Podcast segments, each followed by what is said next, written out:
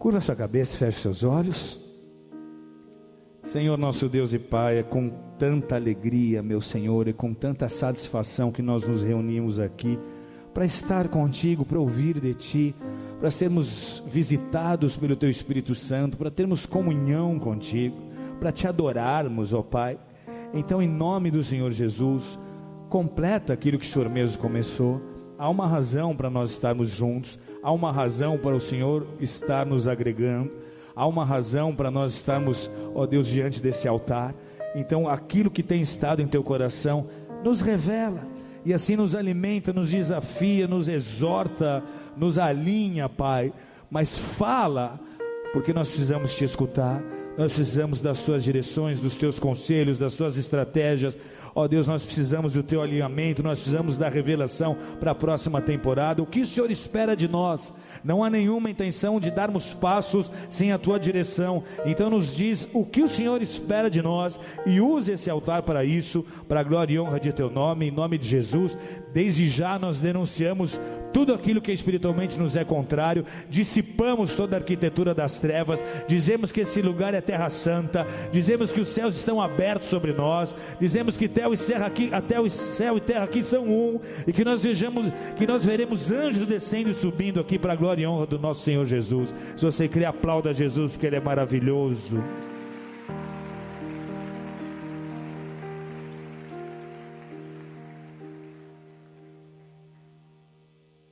Mateus 5, verso 13. Abra a Bíblia comigo.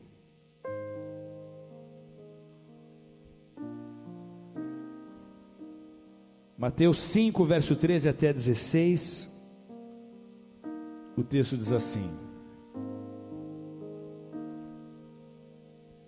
Vós sois o sal da terra. Ora, se o sal vier a ser insípido, como lhe restaurar o sabor? Para nada mais presta senão para lançado fora ser pisado pelos homens. Vós sois a luz do mundo. Não se pode esconder a cidade edificada sobre um monte, nem se acende uma candeia para colocá-la debaixo do alqueire, mas no velador, e ilumina todos os que se encontram na casa. Assim, brilhe também a vossa luz diante dos homens para que vejam as vossas boas obras e glorifiquem a vosso Pai que está nos céus. Repete comigo, e assim vejam as vossas boas obras e glorifiquem a vosso Pai. Eu, quando comecei a dar os meus primeiros passos na fé, me apaixonei por muitas faces de Jesus. E como eu sou formado em comunicação social e depois me pós-graduei em áreas parecidas, eu comecei a, a apreciar a forma como Jesus conseguiu multiplicar e disseminar uma mensagem usando 12 pessoas e fazer com que essa mensagem chegasse a todos os quatro cantos da terra. Então comecei a admirar Jesus e a enxergá-lo como um mestre em muitas áreas, mas inclusive como um mestre da comunicação. Porque em sua missão de disseminar a mensagem do reino, ele foi implacável e impecável. Na verdade, até a linguagem que Jesus usava, a forma como ele colocava as suas parábolas, era algo que me chocava porque ele falou aos homens do seu tempo em uma linguagem que os seus ensinos puderam ser claros e absorvidos tanto por mestres eruditos quanto por incultos. Ele atraía com as suas mensagens, ele deixava instigado com as suas mensagens, tanto os mestres quanto ela era de fácil entendimento para os simples. O raciocínio de Jesus era de fácil compreensão, e tanto para crianças como para adultos. A abordagem de Jesus, ela sempre foi simples, ela sempre foi direta. Então, sua abordagem simples e direta, assim como a vida que havia em suas pregações e ensino, atraiu multidões, e atraiu multidões cansadas de sermões vazios, enfadonhos e cansativos dos escribas, dos sacerdotes religiosos, dos fariseus. Quando Jesus falava, as pessoas não só ouviam, mas as pessoas o ouviam e se alimentavam espiritualmente. Ao contrário dos líderes religiosos de sua época, que só faziam aumentar a carga religiosa a ser carregada, peso que eles mesmos não levavam nem com um dedinho, Jesus se importava com as pessoas, e isso ficava claro em suas pregações. E algo incrível começou a acontecer quando Jesus se dedica à pregação e ao ensino, porque ele passa a apresentar a um povo, não foi por qualquer razão que multidões seguiram a Jesus, amém? Então, quais os motivos de, de, de Jesus atrair milhares de pessoas? Jesus começou a apresentar a um povo que estava preso por correntes, por correntes religiosas, um fardo leve. Diga em voz alta isso para mim: fardo leve. Repete isso comigo: o fardo de Jesus é leve. Diz isso para o seu vizinho: o fardo de Jesus é leve, é fácil de ser carregado. Isso nunca foi tão verdadeiro quanto no dia em que ele subiu a um monte e pregou um sermão que depois ficou conhecido como o Sermão do Monte, o Sermão da Montanha, onde ele afirma que nós somos luz e nós somos sal.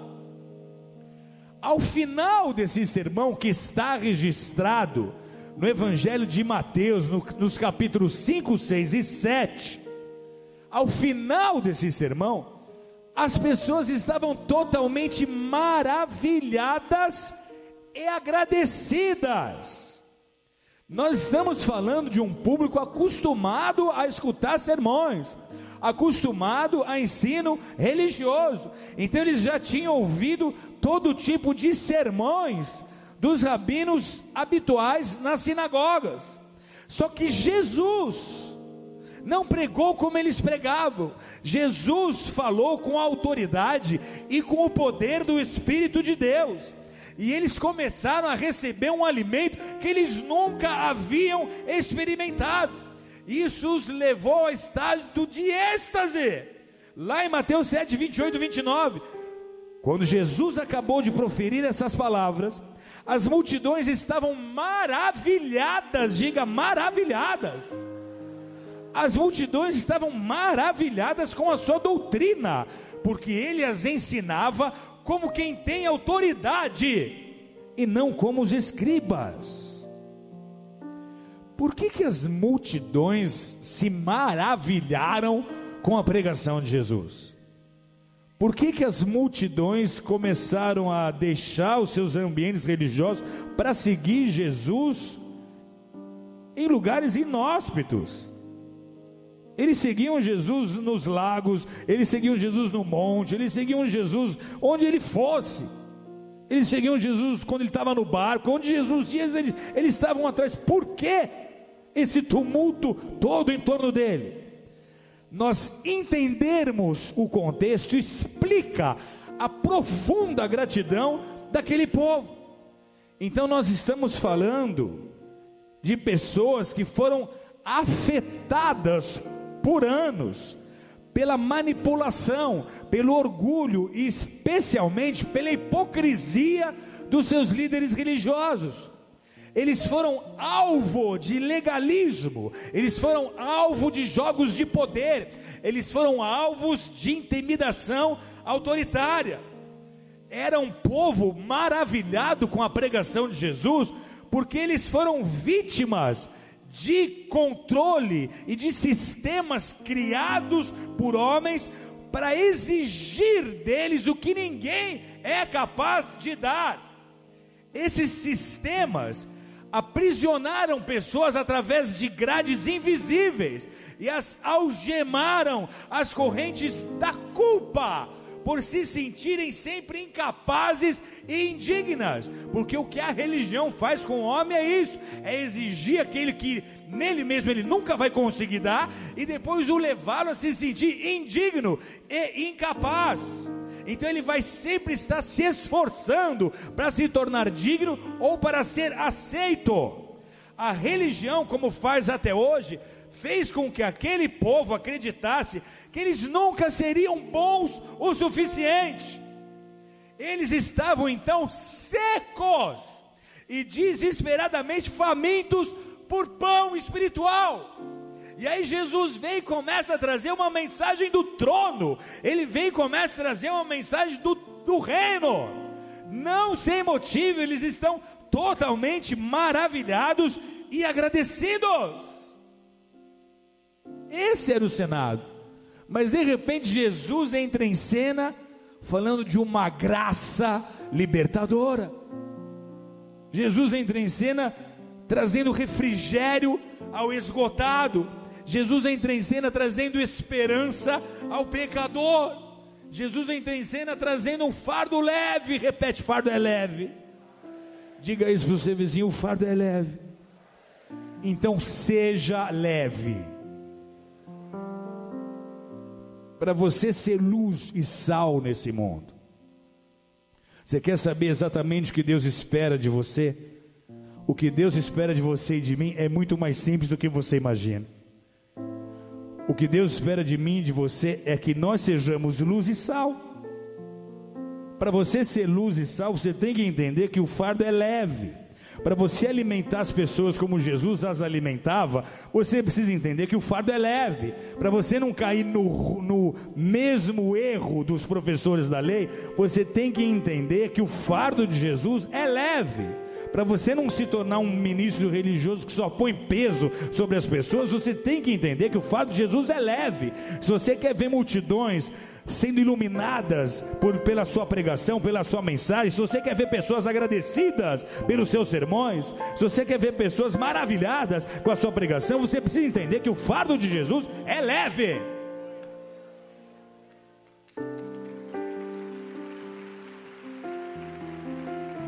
Então seja leve. As pessoas mais carrancudas e mais pesadas que você vai conhecer nessa terra são as pessoas religiosas. Elas fazem parecer que o Evangelho é um peso, elas fazem parecer que viver com Jesus é um castigo, elas fazem parecer que a vida com Deus é um martírio. Elas fazem parecer que na vida com Deus não há prazer, que na vida com Deus não há alegria. E dependendo das suas características espirituais, talvez você também tenha uma tendência a se tornar pesado. Eu tive que lidar com isso. Eu sou um apóstolo, eu sou um leão, eu sou um general. É uma natureza minha, é difícil lutar contra ela. Então, às vezes eu sou pesado no meu ministério, às vezes eu sou pesado com o meu time, às vezes eu sou pesado com a minha família eu sou objetivo, eu sou prático, eu tenho uma logística na minha cabeça, eu tenho um desenho, eu sei como as coisas precisam acontecer e eu quero ver as coisas acontecendo. Então, às vezes, quando eu percebo, eu estou sendo um general, eu estou falando alto, eu estou dando ordem, eu estou dando voz de comando, e eu fico botando peso na minha vida, no ambiente em que a minha família está e muitas vezes na igreja. Eu tive que aprender a lidar com isso. E talvez você tenha que passar pelo mesmo processo. Diga para o seu vizinho: o fardo é leve. Vou dar um exemplo. Nada me deixava mais pesado do que ter um horário no lugar e perder esse horário. Eu sou disciplinado. Se eu marco um horário com você, eu quero chegar uma hora adiantado, mas eu não quero chegar cinco minutos atrasado. Isso é uma coisa do caráter cristão. Só que você, como eu, tem esposa, não tem?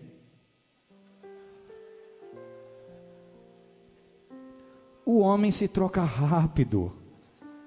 O homem acorda, joga uma cara na água, tem cabelo curtinho, dá um tapinha assim no cabelo, escova o dente. Quando escova? Tá rindo, né? Coloca a roupa e tô pronto, amor. A mulher é a chapinha, é o flau, é os cílios, é a roupa que ela tem que combinar perfeitamente, porque o look do dia tem que ser perfeito. Vai que alguém tira uma foto e posta, o look tem que estar impecável. Então ela vai experimentar um look, vai experimentar dois, vai experimentar o terceiro. Na hora que ela está entrando no carro, fala: Não é esse. Ela volta e vai se trocar. Você pode cuspir fogo, ela vai se trocar. E eu tive que começar a administrar isso. Quando eu preciso acordar e a gente tem um horário. Não é bem Não assim. sei se acontece na sua casa isso. Não é assim, mamãe? Tá exagerando. Eu vou chamar meu advogado. Quem é o seu advogado? Jesus. Ele está do meu lado hoje. Ele está comigo, fechado comigo, porque ele conhece os- o que acontece lá em casa. Vai chamar um advogado, vai ficar pior para você. Não vivo sem você, não se sinta. Não se Vai sinta. ficar pesado agora. Não se sinta pesada. Você é o amor da minha vida. Eu não vivo sem você. E deixa eu terminar a história. Aí você chia. Porque se chiar resolvesse também, sal de fruta não morria afogado. Então não adianta chiar. Quem está pregando aqui sou eu. Você pregar, você desconta. Às vezes eu preciso acordar. E às vezes eu peso. Eu me vi acordando muitas vezes meus filhos gritando. Vamos! O que, que é isso? Olha que oração! Eles precisam levantar! Aí eles oh, oh, acordando. Parecia um apocalipse entrando no quarto. Eu falei, meu Deus, o que, que eu estou fazendo? Minha mãe me acordava com tanto amor. Minha mãe me acordava com uma voz baixinha. Reinaldinho. Parecia um anjo entrando nos meus sonhos. Todos seus amigos já tomaram banho, já estão indo para suas vidas profissionais, vai ficar dormindo. Ela falava coisas que me deixavam constrangido. Mas eu não tenho esse tato dela. Ela, ela tem uma coisa feminina que eu nunca tive. Então era tudo grupo, tudo pesado. Com a esposa era igual. Levanta! Acorda, estamos atrasados. E eu acho que não é só ela que diz isso, mas às vezes ela diz: calma, só mais cinco minutos. Às vezes sou eu que digo, mas às vezes é ela que diz: calma, cinco minutos. E isso vai.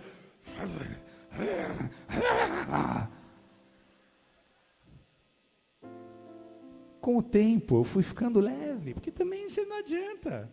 O que, que adianta se você põe peso na esposa? Quem se lasca? Você.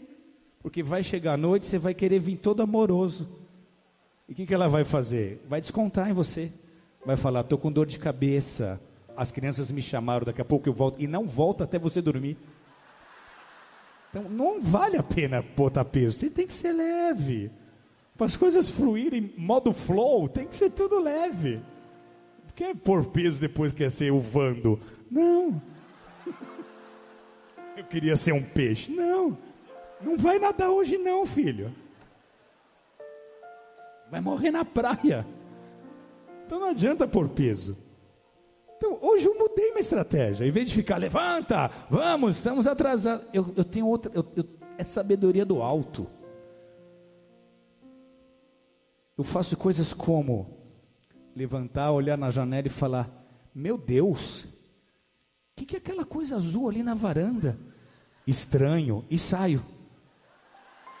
Em 30 segundos ela está levantada já. Que coisa, que coisa, que coisa azul, do que você está falando? Acabou, modo flow, tô leve, sou suave. Diga pro vizinho, suave.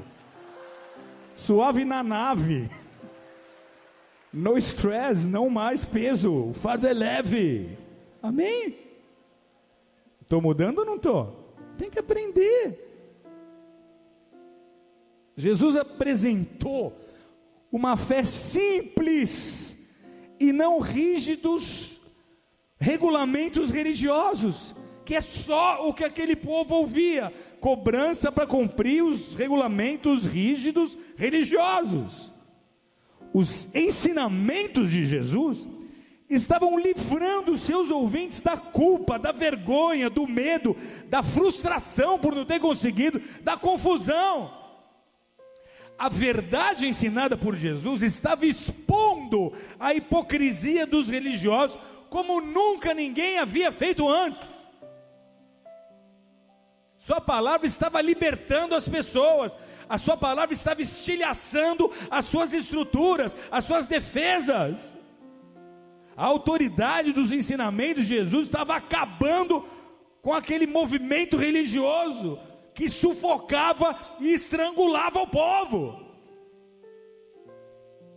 Isso explica por que, as pessoas estavam tão maravilhadas com Jesus e por que os religiosos se enfureceram com ele. O sermão do monte foi um bálsamo para o povo, mas foi um duro golpe para os religiosos. Eles estavam sendo confrontados como ninguém até então teve coragem de fazer. Foi um sermão curto. Em 20 minutos, você consegue ler o Sermão do Monte. Você lê o capítulo 5, 6 e 7 de Mateus. Só que é uma mensagem que despedaçou correntes que estavam encarcerando o povo, mas ela também nocauteou aqueles que tinham transformado a fé em uma lista de exigências e de expectativas de desempenho. Por trás dos ensinamentos de Jesus naquele monte havia uma profunda preocupação especialmente para com aqueles que tiveram as suas vidas oprimidas pela tirania da religião e que estavam a anos-luz de distância da verdadeira fé que conecta o homem a Deus. Então havia uma preocupação clara por aqueles que estavam sendo moldados já pelas ideias dos religiosos e por uma espiritualidade artificial. E a mensagem desses três capítulos que registram o Sermão do Monte, ela pode ser resumida, ela pode ser sintetizada em uma frase. Mateus 6,8: Não sejam, portanto, como eles. Se tudo que Jesus disse no Sermão do Monte que ser, fosse, tivesse que ser reduzido em uma frase, ela seria: Não seja como eles. Ele aponta os religiosos e ele diz para o povo: não sejam como eles. Não sejam como aqueles que ensinam uma coisa, mas vivem outra. Não tente aparentar algo que não seja verdadeiro.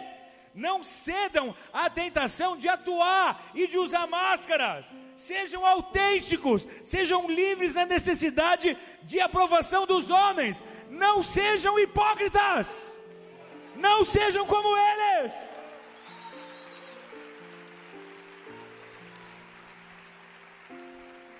A palavra hipócrita deriva do latim hipocrisis e do grego upocrisis, ambos significando a representação de um ator, de uma atuação, de um, de um fingimento.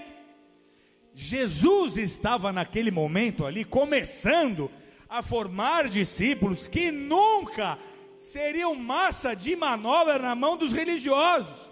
Ele os estava ensinando a pensar fora do caixote da religião. Na verdade, Jesus os estava desintoxicando para poder inseri-los na revelação do reino. Eles teriam que ser diferentes. Não sejam como eles. Sejam diferentes. Diz o seu vizinho: Acha um lindão aí perto de você. Um bonitão. Uma ovelha bonita de Jesus. Se for feio, pisca. Se for feio, dá risada. Diz assim para ele: Com que idade você descobriu que não era bonito?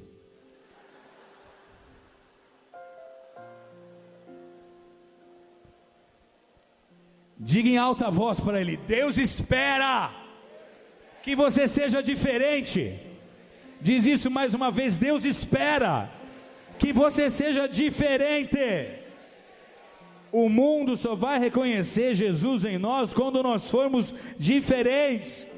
Na resolução dos conflitos, nos negócios, nas reações às dificuldades dessa vida, os discípulos de Jesus não podem ter as mesmas atitudes que outros têm, que a maioria tem.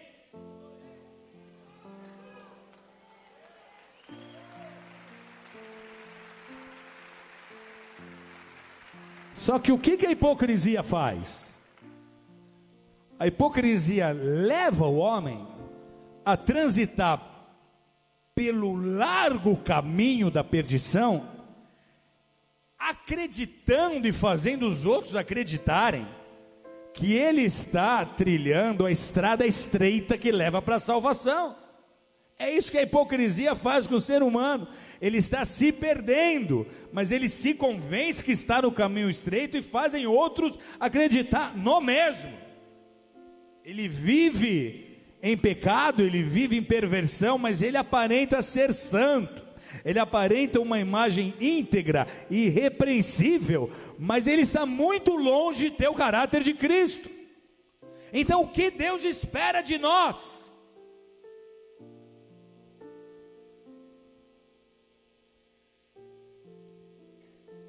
hipócritas têm o seu próprio meio de disfarçar o seu vazio interior. Hipócritas adicionam ao seu dia a dia mais atividades, mais afazeres, eles correm mais rápido, eles aparentemente estão dando mais resultado, eles têm uma agenda sobrecarregada, e os fariseus eram mestres nessa arte. Não contentes com a lei mosaica, que mandou ser obedecido dez mandamentos, diga dez. A lei mosaica constituía em, era constituída de, de dez mandamentos. Então, além dos dez mandamentos, que era simples, além dos dez mandamentos, eles inseriram 365 proibições e mais 250 mandamentos adicionais. Então a religião faz isso, não está bom. Vamos colocar coisa a mais, vamos fazer coisa a mais, vamos cobrar coisa a mais, vamos dificultar o que é simples, vamos tornar complexo o que é fácil.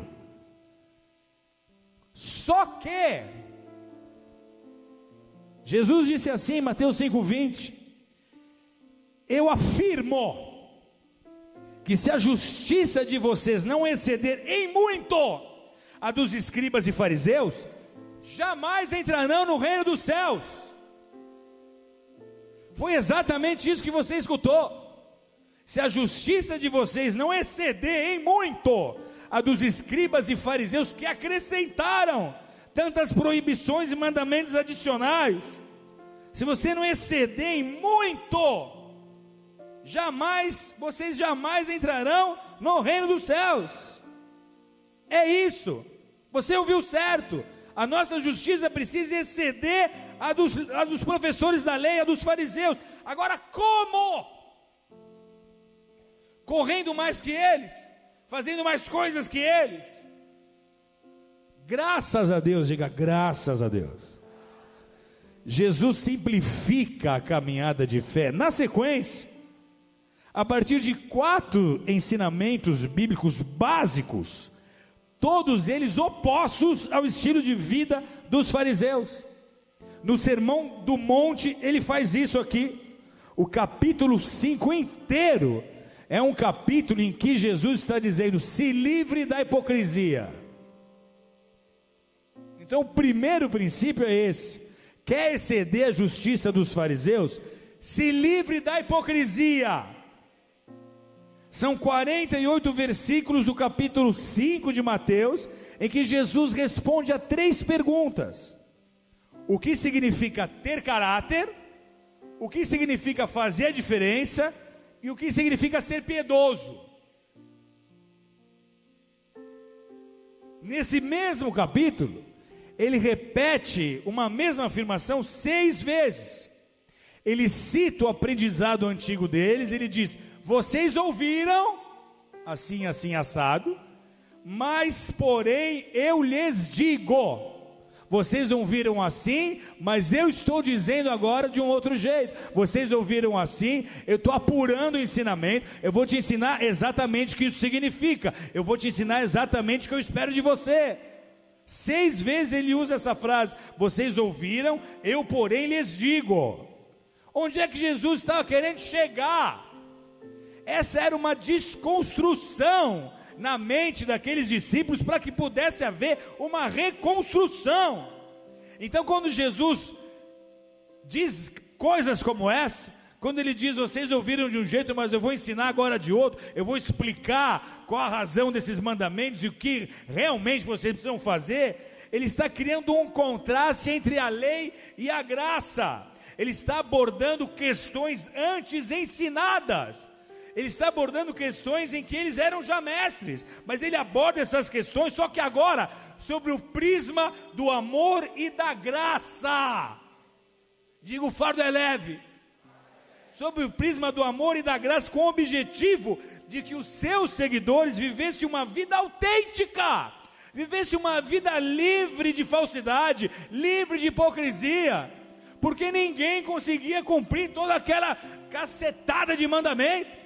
Então eles tinham que aparentar que estavam tudo bem, mas não estava. Então Jesus estava dizendo: se livre disso, se livre de que querer aparentar algo que não está acontecendo. E é muito fácil para nós também falsificar o cristianismo. É muito fácil para nós também aparentar uma imagem de super consagrado, de super espiritual. Só que o único problema é que ela é falsa. Ela não é verdadeira capítulo 5 de Mateus, a mensagem é: se livre da, da hipocrisia. Mas no capítulo 6, a mensagem é: pare de atuar. Em outras palavras, pare de se preocupar com a impressão que você causa nas pessoas. Não se torne refém dessa preocupação. Não se torne escravo dessa preocupação. Pare de se preocupar com o que os outros pensam e dizem sobre você. Jesus estava dizendo: essa preocupação vai matar você, porque você vai começar a representar um papel para que as pessoas te aceitem. Você vai começar a representar um papel que nada tem a ver com o Evangelho. Você vai começar a viver uma mentira, e a sua justiça tem que ser maior do que a, do que, da, do que a daqueles que cometeram o mesmo erro essa preocupação com o que os outros acham de mim, o que os outros vão dizer, é muito nociva. Ela mata o processo criativo, ela mata a sua essência. Você deixa de ser você, você deixa de fluir no seu rio para tentar ser como as, as, pessoas esperam que você seja. E sabe qual vai ser o, o resultado disso? Um fiasco completo. Porque Deus te chamou com as suas especificações, com as suas habilidades, com os seus dons, do jeito que você é, e Ele quer te usar do jeito que você é. Ele não quer te ver parecido com ninguém, a não ser Ele mesmo. Aplauda forte a Jesus por isso.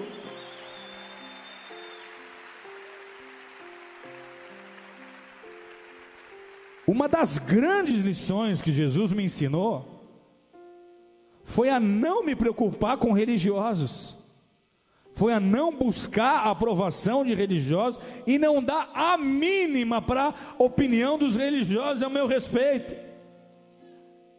Se eu estivesse procurando aprovação de homens religiosos, eu nunca teria começado essa igreja. Eu conheci o, o profeta Kevin em 2005, 2006, num, numa conferência na Costa Rica ele estava pregando, tinha mais uns oito brasileiros comigo, pastores. Ele estava descendo a bolacha no público desse jeito que ele faz, a gente estava dando risada, falando que maluco, olha como ele bate no povo. Só que o Rony Chaves, que era o, o organizador do evento, ele começou a falar da igreja Bola de Neve. E ele falou: os irmãos da Bola de Neve aí podem levantar. E era um congresso que todos estavam de terno e gravata. Levanta os irmãos da bola de neve. Aí levanta a gangue, que parecem qualquer coisa menos pastores, Um com camisão floral, mochila, óculos escuros na cabeça, outro de bermuda, outro é, dando tchau. Ele começa a brincar e fala: é a primeira vez em décadas que eu faço esse congresso aqui que chegam apóstolos e pastores com 20 pranchas no carro, que depois eles vão surfar e as pranchas estão guardadas aí no meu escritório.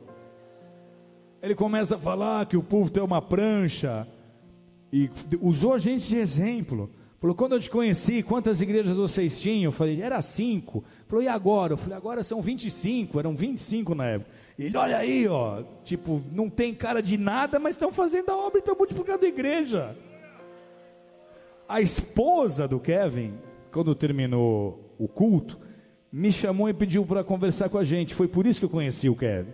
E ela disse assim: Eu vi um sorriso de Deus a seu respeito quando você levantou, porque você despreza a opinião dos religiosos. E Deus se alegra disso, Ele gargalha com você. Aplauda forte a Jesus por isso, porque você não precisa da opinião dos religiosos, você não depende da aprovação dos religiosos, você depende da aprovação de Deus. Então pare de tentar ser aprovado por os outros, seja aprovado por Deus. Porque se você for aprovado por Deus, vai ser uma questão de tempo para você ser aprovado por homens. Agora, se você buscar ser aprovado por homens, vai ser uma questão de tempo para você perder a aprovação de Deus. Pare de tentar fazer com que os outros pensem que você é mega, super, ultra espiritual.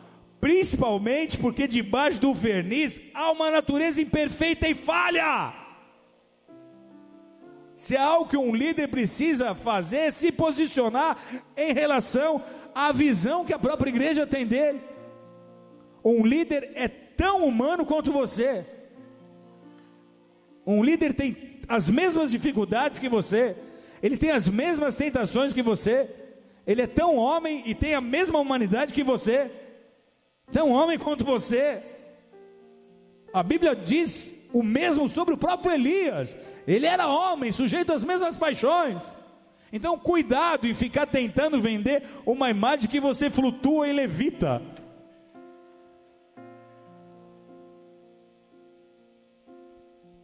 Por que, que eu conto para vocês as minhas falhas? Quanta coisa ruim que eu fiz aqui que eu já não contei para vocês. Por que, que eu conto para vocês as minhas lutas? Por que, que eu conto para vocês os testemunhos das coisas que também deram errado? Porque eu não quero apresentar a vocês um evangelho de utopias. Eu não quero apresentar a vocês um evangelho batido no liquidificador com leite condensado e moranguinho. Eu quero apresentar a vocês o evangelho de Jesus. E o evangelho de Jesus diz: "No mundo tereis aflições, mas tem de bom ânimo, eu venci o mundo". No mundo vocês vão ter guerra, vão ter luta, coisas vão dar errado, mas permanece, persevera, porque eu venci o mundo. Aleluia! Por que, que eu conto que dá errado comigo? Porque eu preciso que vocês saibam que eu sou um ser humano, eu não sou perfeito. Eu busco a perfeição, mas eu habito numa carcaça.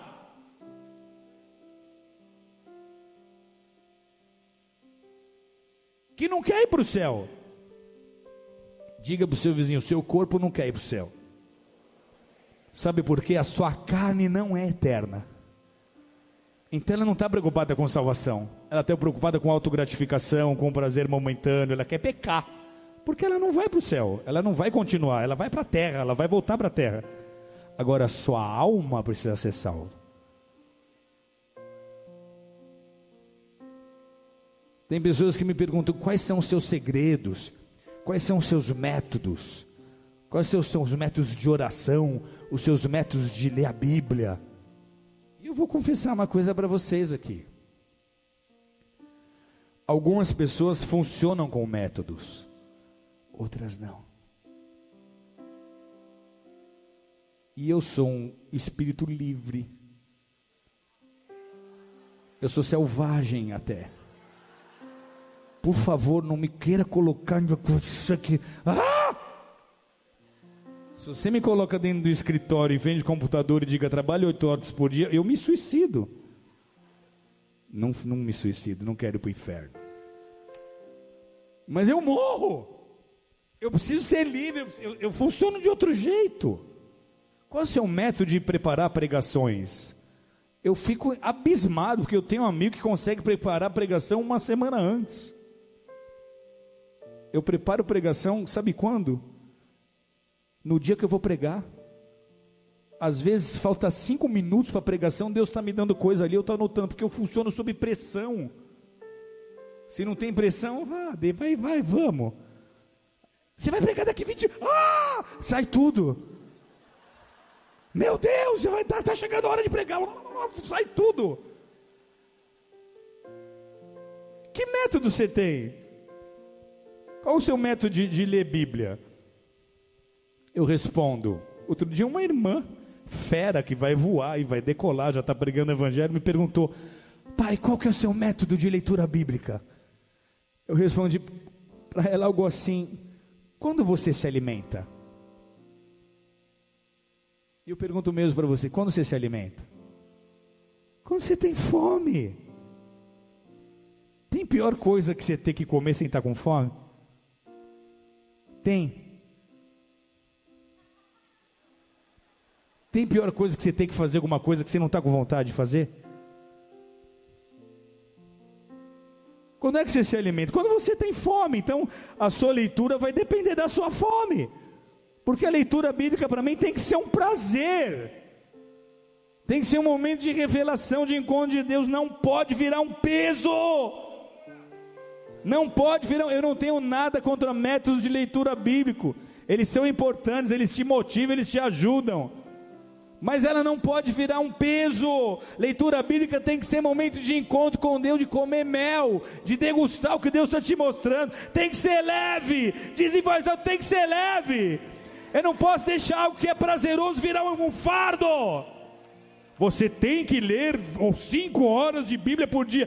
Tem hora que eu não quero. E vai ter hora que eu vou ficar o dia inteiro, a madrugada inteira lendo a Bíblia. Quando? Quando eu tiver fome. Diga para os seus filhos: tem que ser leve. Tudo que você faz por obrigação é ruim, perde a graça. Quem é casado aí? Levanta a mão. Tem coisa mais triste que você fazer amor sem estar com vontade? Tá, você eu sei que tem sempre vontade, mas tem coisa mais triste que sua mulher não está com vontade? Tem coisa mais frustrante e humilhante para você? Fazer amor por obrigação, com hora marcada, ô oh, amor, a agenda está corrida aqui, então peraí, tá? A gente vai ter entre 3 e meia e 4 e 50. Depois tenho que buscar as crianças na escola, você vai botando a sua cueca de seda que vai dar tudo certo. Meu Deus do céu, tira todo o romance, tira todo o tchan.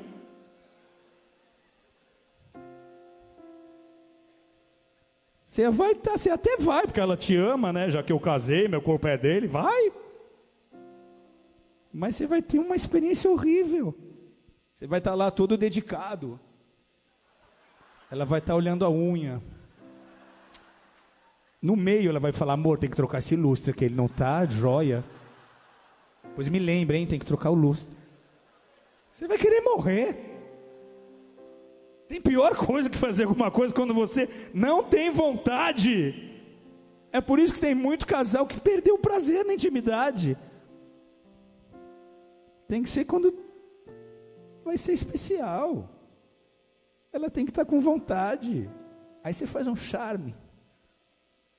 Porque aí vai ser Say you, say me, say you together. Aí é Lionel Hit, irmão. Aí flui. Agora, o que, que a religião faz? A religião leva o homem a não fazer por amor a Deus, a não fazer por prazer. A religião leva o homem a fazer para ser aceito por Deus, para ser reconhecido por Deus e por homens. E Jesus fala isso de forma direta evitem, Mateus 6,1, evitem, evitem praticar as suas obras de justiça diante dos outros para serem vistos por eles. Em outras palavras, pare de agir diante das outras pessoas aparentando algo que você realmente não é. E aí ele oferece três exemplos básicos. Quando você for dar oferta, ou for dar esmola, for dar dinheiro, não toca trombeta na rua, na igreja, como faz os hipócritas, só para serem elogiados pelos outros. Não vejo o que a tua mão direita faz à esquerda, ou vice-versa.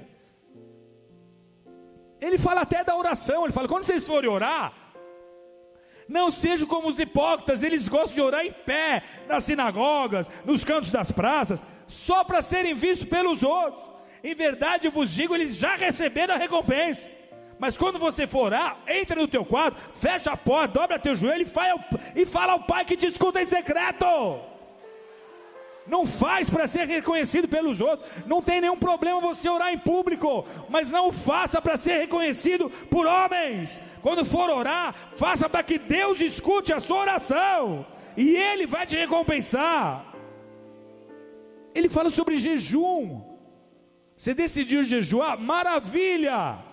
Mas ele diz: quando vocês jejuarem, não fique com uma aparência triste, como os hipócritas, porque eles desfiguram o rosto, a fim de parecer aos outros que eles estão jejuando. Em verdade vos digo, eles já receberam a recompensa. Esse jejum não vai fazer diferença alguma, mas você, quando jejuar, unge a sua cabeça, lava o rosto, a fim de não parecer aos outros que você está jejuando, e sim ao Pai que vem secreto. E o seu Pai que vem secreto vai te recompensar. Jesus não deu nenhum valor para exibicionismo do tipo, olhe para mim, porque eu sou espiritual. Decidiu fazer jejum, excelente. Mas se vai jejuar, se vai aconselhar, se vai pregar, se vai liderar, se vai servir em ministério, para ter reconhecimento dos homens, pare, esqueça. Para ser visto pelos outros, esqueça, não tem valor. Não faça nada Nada no reino, nada. Para que os outros possam te notar, faça para Deus. Acha de novo aí, seu irmão. Olha nos olhos dele. Encontra o bonitão para mim. Cutuca ele. Fala, é você mesmo, bonitão. Diz para ele: uma coisa é ser feio, a outra é imitar o Nosferatu sem querer. Diz em voz alta: não faça nada pela nota que os outros vão te dar. Como é difícil entender o que Jesus estava dizendo aqui. Principalmente para quem prega, ou para quem canta, ou para quem adora, principalmente para ministérios que você fica sendo observado mais em destaque. Não pregue para ser apreciado pelos homens, não pregue para ser elogiado. O que importa é que Deus use o seu sermão se os homens elogiaram, não elogiaram, se bateram palma, se não bateram palma, se fizeram cara feia. Eu estou pregando o que Deus me mandou e estou entregando o que Ele está dizendo. Você gostou, não gostou, me aplaudiu, assobiou, me vaiou. O que importa é que Deus use o sermão. Amém?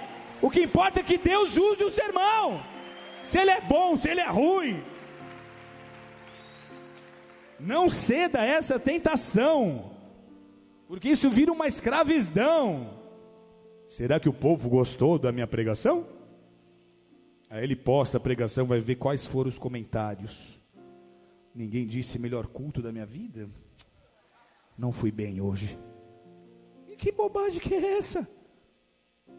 Vai ter uma coisa que você nunca vai conseguir deixar de fazer. Você vai entrar no carro e você vai olhar para tua esposa. E você vai esperar ela dizer alguma coisa. Se ela não disser, você vai perguntar como eu fui hoje. Não seja bobo, ela nunca vai falar a verdade. Vai ter dia que teu sermão vai ser uma porcaria, ela vai falar maravilhoso amor. Como Deus falou comigo, quase dormiu no meio da pregação. Que sermão profundo, me tocou tanto. O que, que importa? O que importa que Deus fale você vai pregar sermões ruins. Acontece comigo o tempo inteiro. Eu acordo, falo, meu Deus, eu já vou ter que pregar de novo, mas eu preparei uma palavra. Foi uma. Ai, passou. E uma hora foi, amanhã já tem que pregar de novo. O que, que eu vou pregar, Jeová? Aí bate um faniquito, vocês têm esse pânico também? Ah, o que, que eu vou falar? Você, tem, você é responsável, você quer entregar alguma coisa que seja de Deus. Dá um pânico até a hora que vem aquela linha e fu, modo flow. Agora fluiu. Mas até esse momento, até diarreia. E que seja assim para sempre, porque isso mostra que você tem temor de Deus. E que você não se acostumou e está sabendo como é que faz. Amém? que você sempre não saiba o que fazer, porque Ele vai te mostrar, Ele vai te dizer o que você tem que falar. Tem dia que eu, que eu preparo uma palavra que eu saio de casa já tenso. Tem dia que eu já saio da igreja pensando: meu Deus, é a pior pregação que eu preparei na minha vida. Só que aí eu venho para a igreja, eu prego, entrego a palavra, e a hora que eu entro no carro para ir para casa, eu falo: eu tenho certeza, foi a pior pregação da minha vida. Só que aí eu recebo mensagem de pessoas que foram tocadas pela pregação, que foram salvas, que foram curadas. Você fala, é misericórdia pura. Então não interessa se a pregação é boa ou ruim, você fez seu melhor? Fez, Deus usou, acabou, dá glória a Deus e pau no gato, vamos em frente. Amém? Que quinta que vem já tem culto para pregar, domingo que vem já tem mais um. Não faz para ser aplaudido, não faz para ser reconhecido, não faz para sua pregação ser comparada com a dos outros, a melhor pregação da minha vida. Você já escutou isso descendo do altar? Algum pastor aqui já escutou isso de alguma ovelha descendo do altar? Foi a melhor pregação da minha vida? Fala a verdade, levanta a mão aí. Quem já escutou? Sabe o que você tem que falar para essa pessoa? É a melhor pregação da minha vida. Diz para ela: o diabo acabou de me falar a mesma coisa. Porque isso só vai mexer com o seu ego, só vai começar a te levar a competir com outros pregadores. Faz o que Deus mandou. Se você crê, aplauda forte ao Senhor Jesus, que Ele é santo. É isso que importa. Que Deus use a mensagem. Jesus quer que você seja feliz. O reino de Deus é um reino de alegria, de paz, de justiça. Diga, tem que ser leve. Ele quer que você seja feliz, ele quer que você influencie o mundo. Então, no mesmo sermão da montanha, ele apontou o caminho da felicidade e da influência. Nove vezes no sermão da montanha, consecutivamente, ele usou a mesma frase: Bem-aventurados os, felizes os, bem-aventurados, felizes são vocês, bem-aventurados, felizes são esses nove vezes. E o que, que ele estava ensinando ali? Ele estava dizendo: se vocês forem pobres de espírito, se vocês forem mendigos espirituais e reconheçam a tua total necessidade de alimento espiritual, se vocês forem quebrantados, mansos, sedentos, misericordiosos, limpos de coração, pacificadores, vocês serão felizes. Então essa felicidade vai te levar a influenciar o mundo. Porque cristianismo não tem a ver com o que você acredita, mas tem a ver com como você se comporta. Era isso que Jesus estava criticando. Não tem a ver com o que vocês estão ensinando e dizendo que creem, tem a ver como vocês vivem. Não sejam hipócritas. Se houver humildade, se houver contrição, se houver caráter, se houver mansidão, se houver pureza, paz, amor, integridade, você vai chamar a atenção do mundo. E aí Jesus apresenta a única estratégia que funciona no mundo real. A única estratégia que pode se contrapor ao sistema desse mundo é você ser diferente. Vocês são o sal da terra. Se o sal estiver insípido, como lhe restaurar o sabor? Para nada mais presta, senão para ser lançado fora, pisado pelos homens. Vocês são a luz do mundo. Não tem como vocês não iluminarem, vocês são, vocês são a luz do mundo. Então brilhem essa luz. Então perceba o que Jesus está dizendo aqui. Ele não está dizendo, você pode talvez um dia, com a sua maturidade e o seu desenvolvimento de fé, ser sal. Ele está dizendo: vocês são sal. Ele está dizendo, talvez um dia, com a sua maturidade, seu crescimento, seu aprendizado bíblico, você seja luz. Não, ele está dizendo agora: você crê em mim, você é luz, você é sal. Nesse exato momento, com todas as suas dificuldades, com todos os seus medos, com todas as suas ansiedades, você é luz e você é sal. Você nem precisa orar para dizer: Senhor, me torne realmente sal. Senhor, me transforme numa luz mais brilhante. Você já é. Não tem como ser mais luz e mais sal do que você já é. Já é o teu desígnio, já é a tua vocação, já é a palavra de Deus lançada sobre você. Então o que ele espera é: espalhe o sal, salgue, ilumine, deixe a luz brilhar. Por mais simples que isso pareça, esse é o plano que Deus estabeleceu para combater um mundo que jaz no maligno. É a maior guerra espiritual que você pode travar. Seja luz e seja sal. E não houve outros tempos em que a igreja precisa ser mais luz e mais sal do que agora. Porque nós estamos vendo a nossa, a nossa sociedade, o nosso mundo apodrecendo por dentro. Nós estamos vendo não somente a cultura desse século em um processo de decomposição, nós também estamos vendo a moral se decompondo. Então nós precisamos salgar, nós precisamos iluminar, é isso que ele espera. Talvez você já tenha pregado por isso, sobre isso muitas vezes. O que, que é o sal? Sal servia para um propósito vital. Não havia refrigeração, não havia freezer, não havia geladeira. O sal é que conservava a carne, conservava o peixe. Então, os pescadores, especialmente, conheciam muito o valor do sal porque ele, eles apanhavam os peixes, ele envolvia os peixes em camadas de sal para conservar aquela carne, até que eles pudessem levar os peixes ao mercado. Então o sal tem propriedade de conservar, ele detém a decomposição. Diz: essa é uma das suas chamadas. Diz para o seu vizinho: é uma das suas chamadas. Deter a decomposição. Por que, que o mundo ainda não desabou de vez? porque ainda existe luz e sal sobre a terra.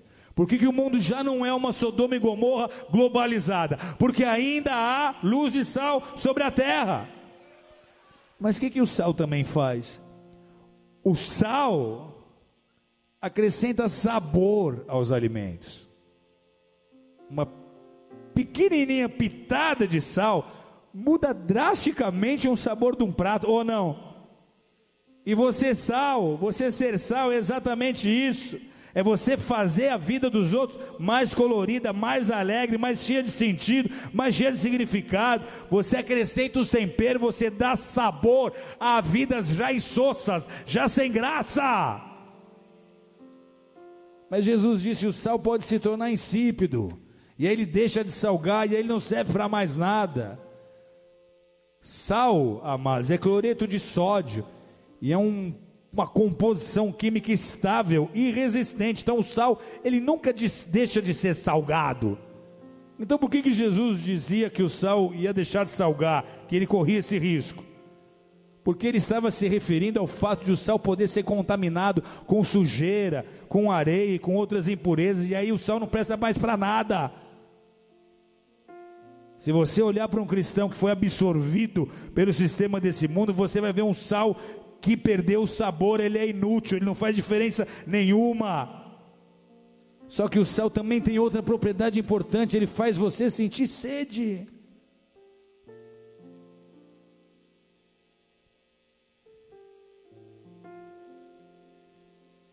O cristão que é sal, ele faz as pessoas ao redor dele terem sede de Jesus.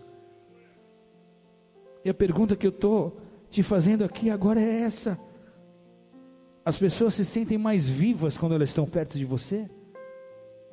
As pessoas se interessam por Jesus quando elas têm contato com você? Alguém já te perguntou por que, que você é tão cheio de amor, tão cheio de paz e por que, que você é tão feliz? Já te fizeram essa pergunta e você pode responder: é por causa de Jesus? Existe algum tipo de, de imã salgado em você que atrai as pessoas para o Evangelho? Se não, é hora de começar a acontecer. Salgue, seja sal, provoque sede nas pessoas. Ilumine. Porque quem vive nas trevas não precisa só de sal, mas precisa de luz.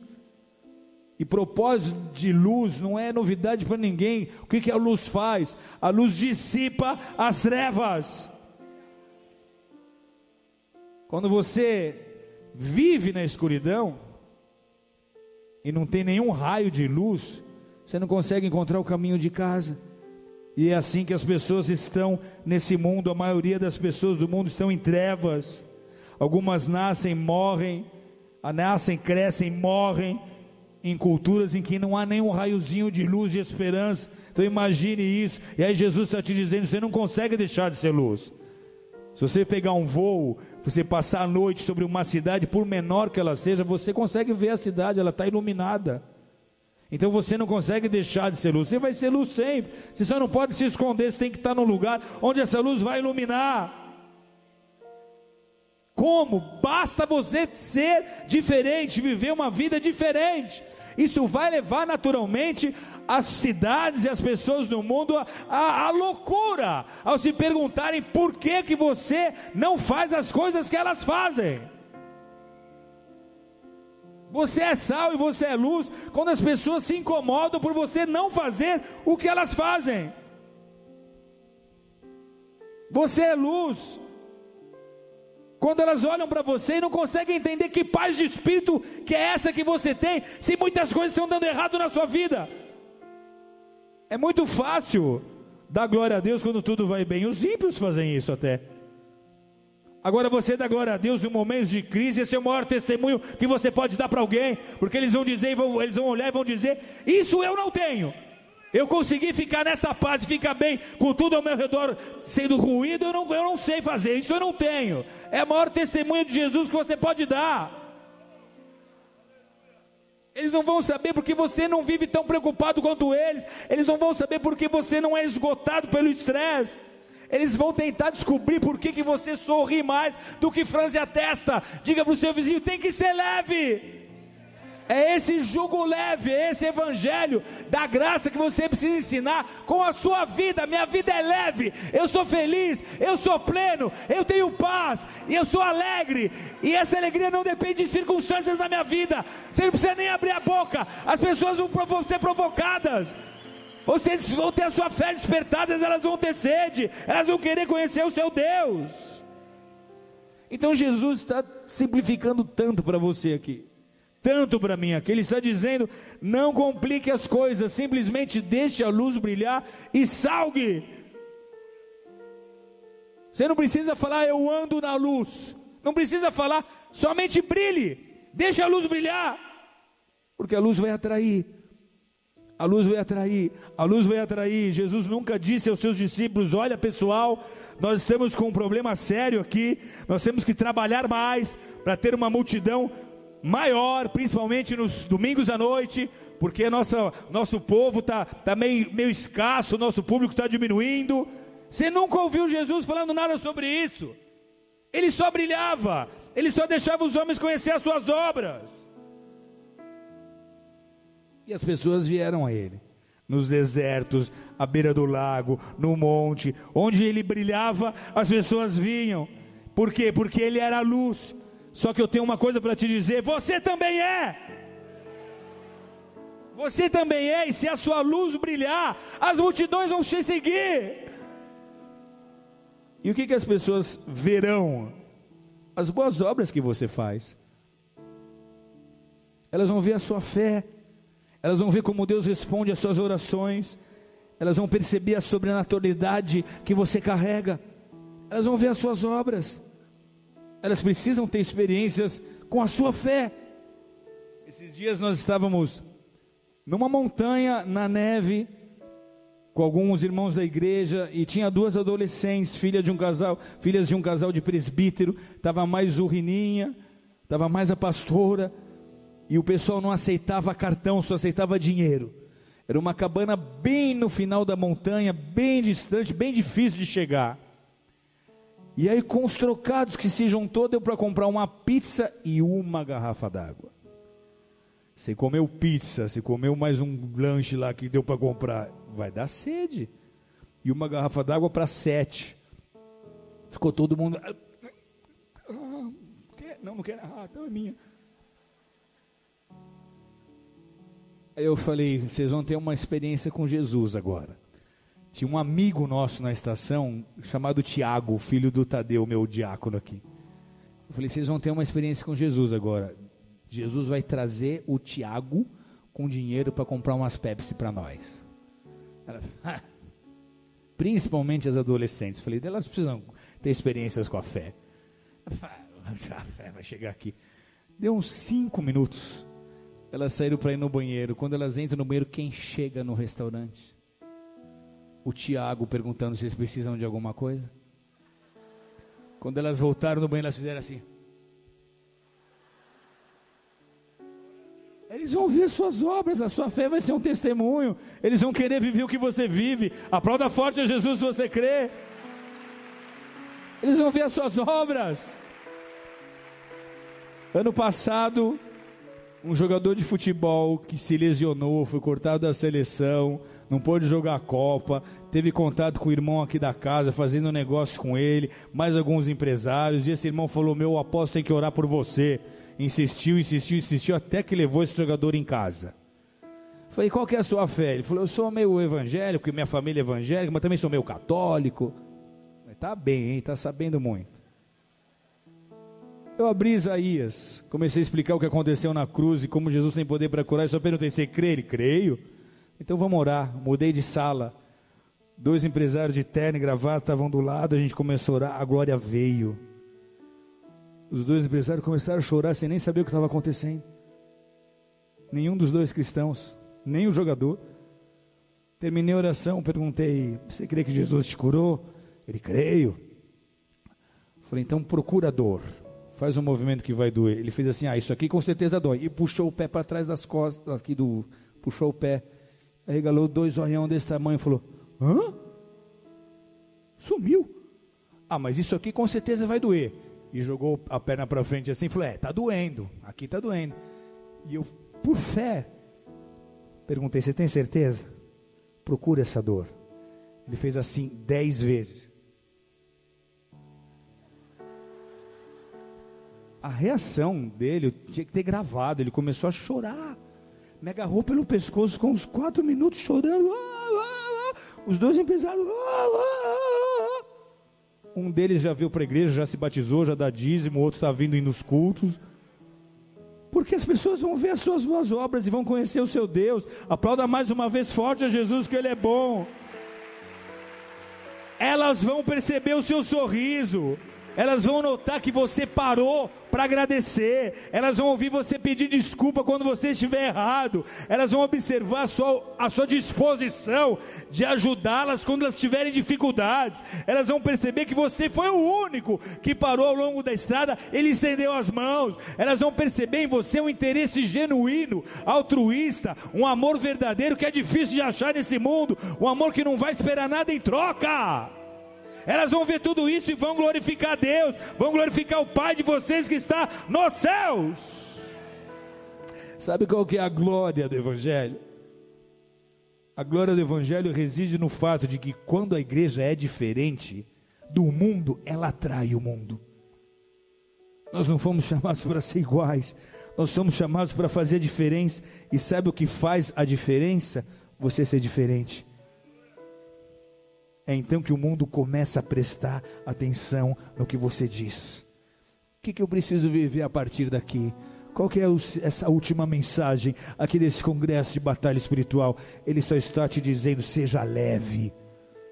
Não complica o que é simples. O fardo é leve. Salga e ilumina. O resto é comigo. Aplauda forte a Jesus, porque Ele é Deus. Curva sua cabeça, feche seus olhos canta la basudi bari baba basodi anda na manamanaya. Tuishili babarri canto lo tossoti canta da baixa di canta ramanda la basso di andare. Há uma pessoa que entrou aqui com a sua família destruída. Você recebeu uma notícia muito ruim de 30, 20 dias para cá. Isso fez o seu mundo desabar. Tudo que você mais prezava foi colocado em xeque. Tudo que você mais temia te aconteceu. E agora você está vendo o seu matrimônio se dissolver. E o que está acontecendo com o seu interior agora, nem, nem você consegue explicar. Mas eu vejo seu coração sangrando.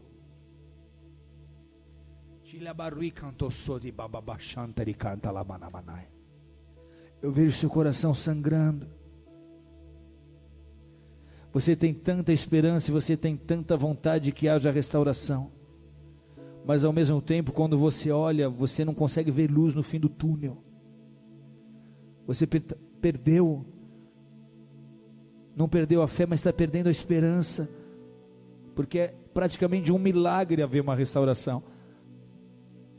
Só que o Espírito de Deus te trouxe a esse lugar, e ele te viu chorando por dentro enquanto eu pregava e Ele escutou o teu clamor. E é por isso que você tem que parar de pensar em tirar a sua própria vida. Porque Ele escutou o seu clamor e Ele está respondendo a sua oração. Ele está te dizendo que você é importante para Ele. Ele conhece a sua dor. Ele conhece o seu desespero. Mas Ele tem um caminho na tormenta e é através desse desespero que você vai conhecer um Deus de misericórdia, de amor e de graça.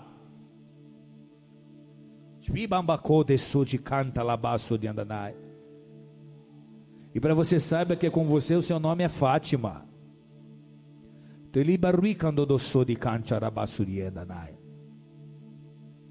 De quando pisou de canta lá baixo de andaneia.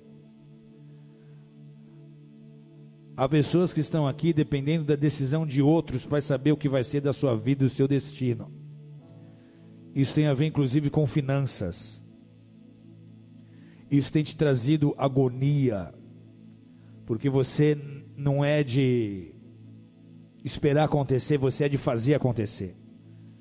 Mas é o que não depende de você, outros precisam liberar, outros precisam assinar papéis, outros precisam concordar sobre coisas a seu respeito, para que você possa tomar decisões. Satanás tem potencializado seus sentimentos de frustração para te fazer desistir, para te fazer tirar a mão do arado. Mas o Espírito Santo de Deus te diz: quem te chamou fui eu.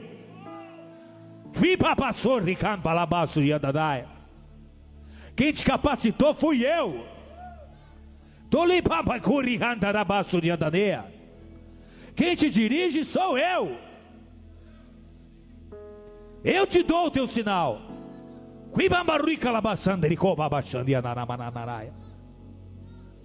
Oh! Uh!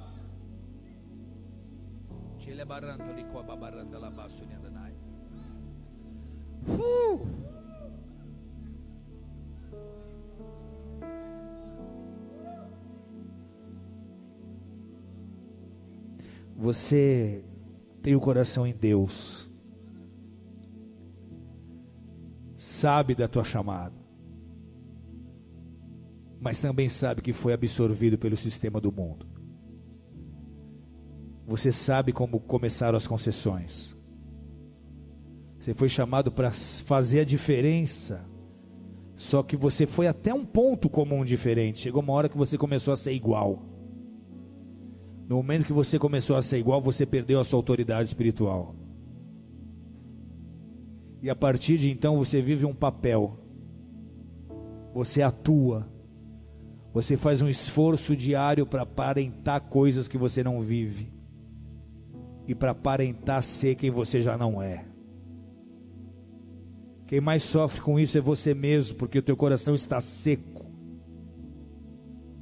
E Jesus te diz que há um caminho de volta, mas ele depende de contrição e de disposição de coração. Ele depende de você discernir a contaminação que está ao seu redor e não aceitá-la mais passivamente. Essa libertação depende de você se posicionar como o homem que foi chamado a ser. Perepacote santa la barruianda na masurianda naia. E esse posicionamento vai liberar a graça e a unção de Deus para que você cumpra os seus propósitos e seja cheio do Espírito Santo de Deus mais uma vez. Ele está dizendo: abandone a hipocrisia, pare de atuar. Se volte a Deus, se humilhe, se quebrante, seja feliz. porque não há um fardo mais pesado do que aquele que é carregado por quem escolhe viver uma vida dupla. Não há fardo mais pesado que esse. Se livra e deixa Jesus trocar os fardos. O fardo dele é leve. Você vai voltar a sorrir, vai voltar a ser prazeroso, você vai voltar a ter vontade de orar, de ler Bíblia, de pregar, de fazer a obra, não vai ser mais esse fardo. Riba baixanta labacobianda na manaia.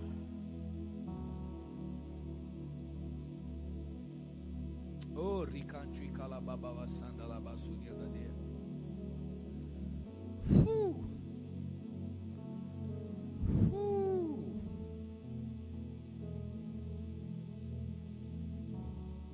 Baby, Deus te escolheu e te chamou para Ele mesmo.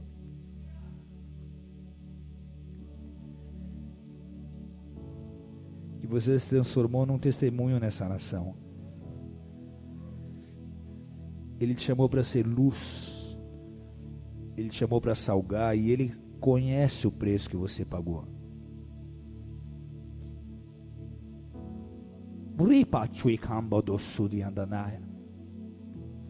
E o Espírito Santo de Deus diz que ele se alegra de ti, porque você nunca reclamou do preço a ser pago. Ele sabe o que você viveu, ele conhece as necessidades que você passou. Ele sabe das humilhações que você viveu. Só que isso nunca transpareceu nas suas ações ou no seu discurso. Você sempre apresentou um Jesus vivo e um Jesus leve e por causa da tua fidelidade, vai haver um rompimento.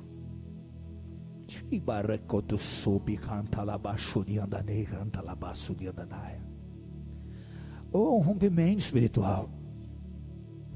O Espírito de Deus está te levantando para te ensinar coisas novas, para te posicionar de novo. Ele está acrescentando mais sobrenaturalidade sobre o teu ministério. Você já viveu coisas incríveis pregando o Evangelho.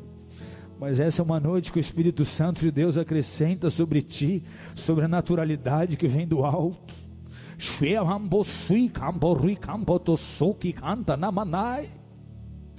Há um óleo descendo sobre a sua cabeça agora.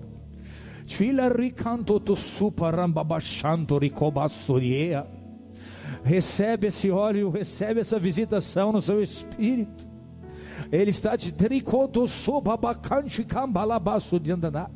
ele está acrescentando unção para sinais, prodígios e maravilhas.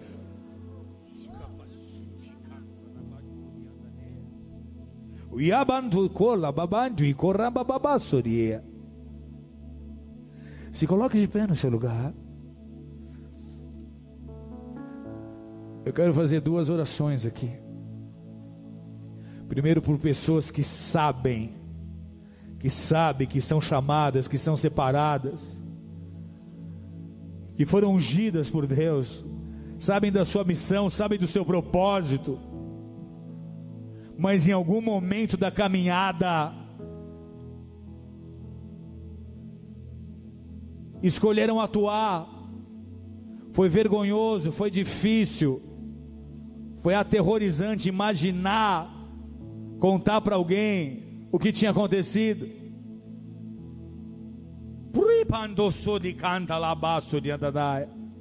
Você pediu perdão para Deus, Ele te perdoou, mas você não consegue ser a mesma pessoa. Você já não sente mais o mesmo fogo, a mesma glória, a mesma autoridade no espírito. E aí você interpreta. Você vive um avivamento falso de muito barulho, mas de poucos sinais, maravilhas, prodígios.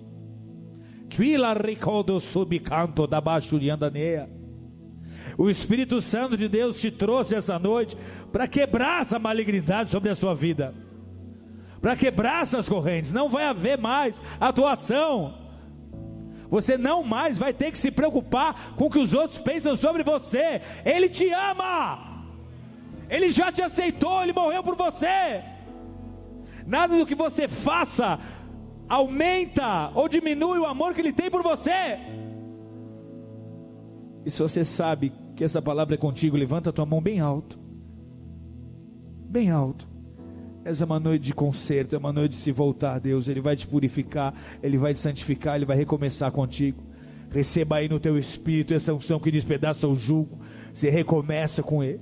Ele vai renovar as tuas forças, vai renovar a tua visão, vai renovar a tua fé. Não vai mais ser esse peso, não vai mais ser esse fardo. O fardo dele é leve. O fardo dele é leve, o fardo dele é leve. Agora eu quero orar por pessoas que amam a Jesus.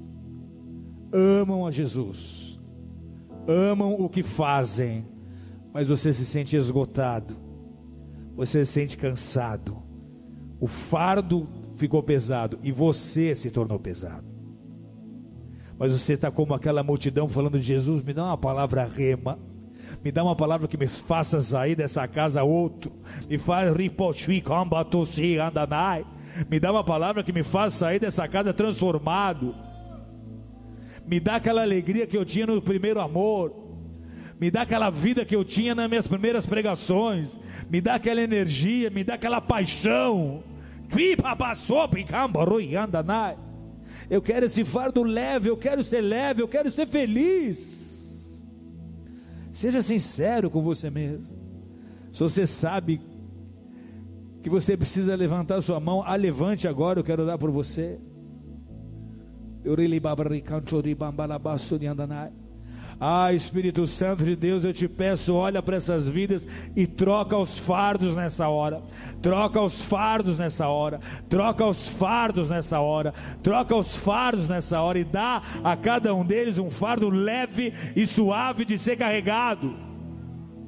Recebe. Ele te chamou para ser luz. Oh!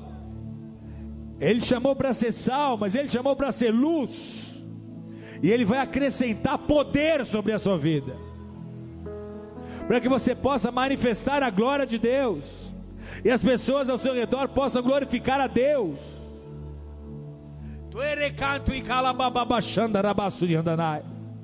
Oh, oh, oh! O Espírito Santo está nos visitando e há anjos sobre nós aqui. Há uma unção a ser liberada sobre a tua vida. Há uma unção a ser liberada sobre a sua vida. Se você escolhe ser leve, se você escolhe ser luz, se você escolhe iluminar e estar no lugar onde você possa ser referência a outras pessoas, há uma unção para você hoje. Há óleo para tua lâmpada. Há óleo para tua lâmpada. Há óleo para tua lâmpada.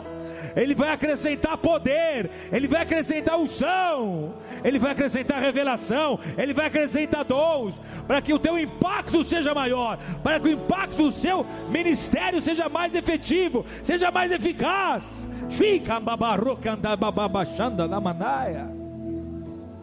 Oh, nós vamos começar a adorar a Deus agora. Nós vamos começar a adorar a Deus agora. E quando você estiver adorando, você vai sentir o Espírito Santo de Deus te visitar. Você vai sentir o Espírito de Deus te quebrantar.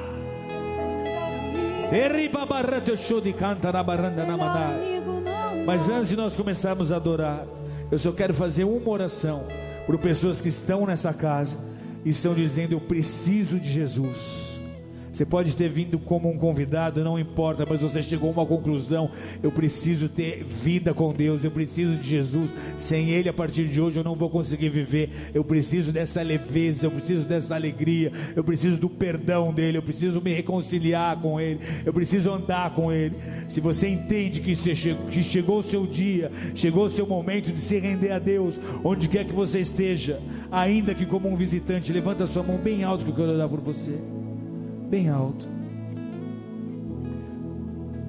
Só repete assim comigo: Jesus. Jesus. Entra na minha casa. Entra na minha casa. Entra na minha vida. Entra na minha eu vida. te recebo. Eu te recebo. Como meu Senhor. Como meu Senhor. Como meu Salvador. Meu Salvador. Perdoa os meus pecados. Perdoa os meus pecados. E me dá uma vida nova. E me dá uma vida em nova. Em nome do Senhor Jesus. Em nome do Senhor Jesus. Aleluia. Quer aplaudir a Jesus? Pode aplaudir. Comece a adorar em espírito e em verdade. Comece a adorar em espírito e em verdade. Vai se conectando, vai se conectando com o trono de Jesus agora. Há refrigério, há refrigério para a tua vida. Há bálsamo para a tua vida. Há bálsamo para as suas emoções. Ah, você chegou cansado, cansado, oprimido. Foi uma temporada difícil. Foi uma temporada difícil, mas há bálsamo para a sua vida. Há refrigério para a tua alma. Há descanso para a sua mente. Então começa a voar agora nas asas da adoração. Adore, adore, adore, adore. Faz meu coração ouvir tua voz.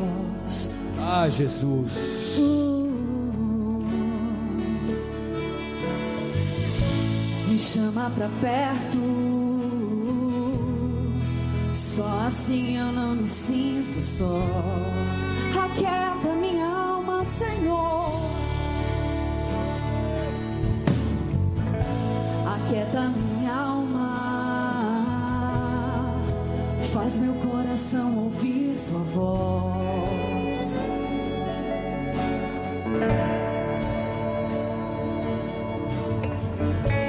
Chama pra perto. Só assim eu não me sinto só.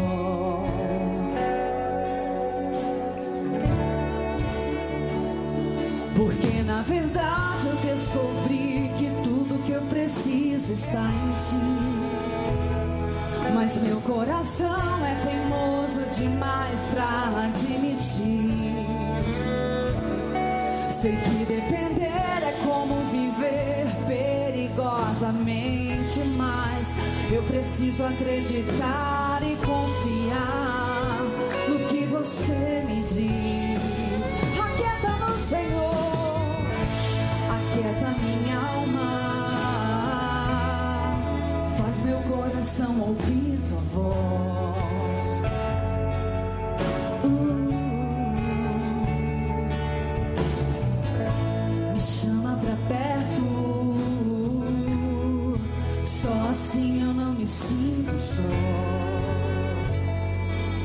Eu sei, eu sei que mesmo sem entender, você está no controle. Então, me esconda no seu coração, me amarre a ti, pra eu não desistir. Eu não quero mais fugir da tua vontade pra mim. Eu sei ser difícil, mas você estará sempre comigo. E mesmo que minha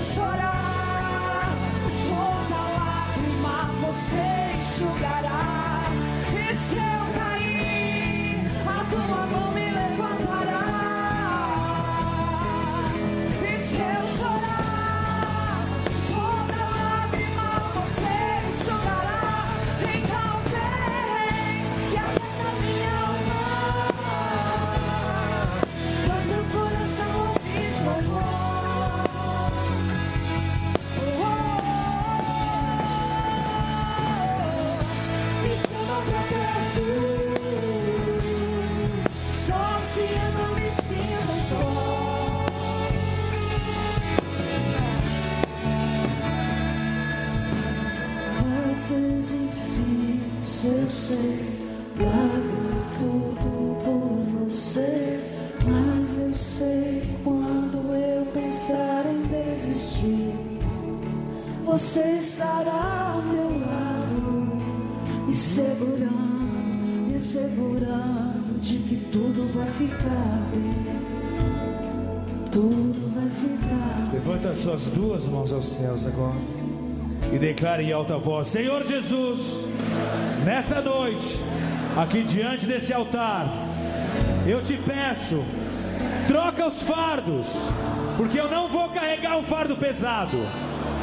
Eu não serei pesado.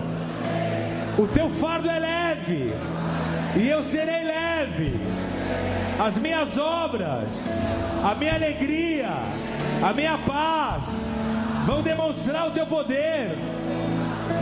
Nessa noite, eu declaro: eu ainda sou sal, eu ainda sou luz, e o meu papel eu escolho fazer. Eu vou iluminar e eu vou salgar. E eu sei que todo o resto estará em tuas mãos. Em nome do Senhor Jesus. Em nome de Jesus. Em nome de Jesus. Eu quebro hoje as correntes da religião. E eu declaro que eu não tenho parte com a hipocrisia. Ela não faz parte da minha vida. Eu não vou atuar. Eu te apresento o que eu sou e o que eu tenho. E eu sei que é assim que o Senhor vai me usar para a glória e honra do teu santo nome. Eu rejeito a ideia de buscar a aprovação dos homens e de fazer coisas para ser reconhecido por homens. Eu não vou competir com ninguém. Eu não vou competir por poder. Eu só vou te servir, fazendo o meu melhor, com excelência, para glorificar o seu nome na terra, porque o seu fardo é leve. Em nome de Jesus, em nome de Jesus, em nome de Jesus. Aplauda forte ao Senhor. Dê a Ele um brado de vitória,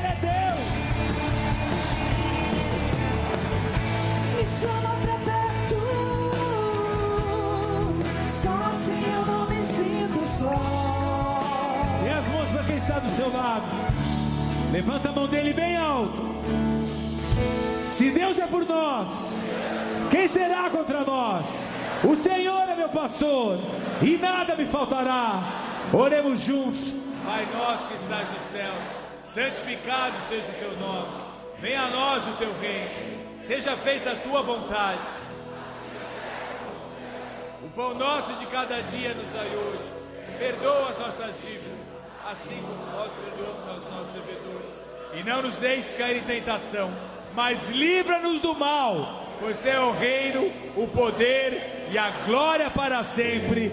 Amém e amém.